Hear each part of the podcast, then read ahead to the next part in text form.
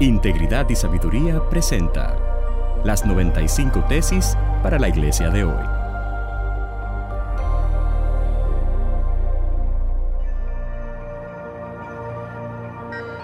Tesis número 86 para la iglesia latinoamericana de hoy.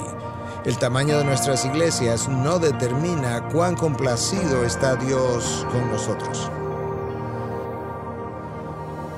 Nuestra generación ha sabido usar las técnicas o estrategias de mercadología de una manera extraordinaria, haciéndonos creer que el verdadero éxito depende de la mercadología que tú hagas. Eso podría ser así en el mundo de los hombres, pero nunca funcionará en el reino de los cielos. Muchas iglesias han crecido como fruto de estas estrategias, pero no como fruto de la predicación. Tú puedes crear una celebridad de la noche a la mañana, pero no puedes crear un hombre de Dios de la misma manera. Dios forma a sus hombres bajo mucha presión por un largo tiempo en el calor de la batalla.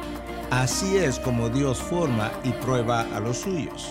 Nosotros preferimos lo que brilla, lo que es grande y asumimos que mientras más grande una iglesia o un ministerio, mejor es.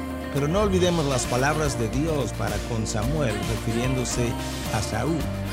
No mire la apariencia ni lo alto de su estatura, pues Dios ve no como el hombre ve, pues el hombre ve la apariencia exterior, pero Dios ve el corazón. Así ocurre con cada una de nuestras vidas y con cada una de nuestras iglesias. Más no es siempre mejor.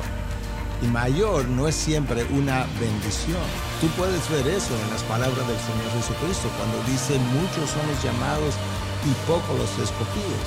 Y aún más en Mateo 7:14 Jesús nos dice que estrecha es la puerta y angosta es la senda que lleva la vida y que pocos son los que la hallan. Miremos hacia adentro antes de ver a nuestro alrededor, porque al final es nuestro corazón que Dios evaluará y no nuestra apariencia.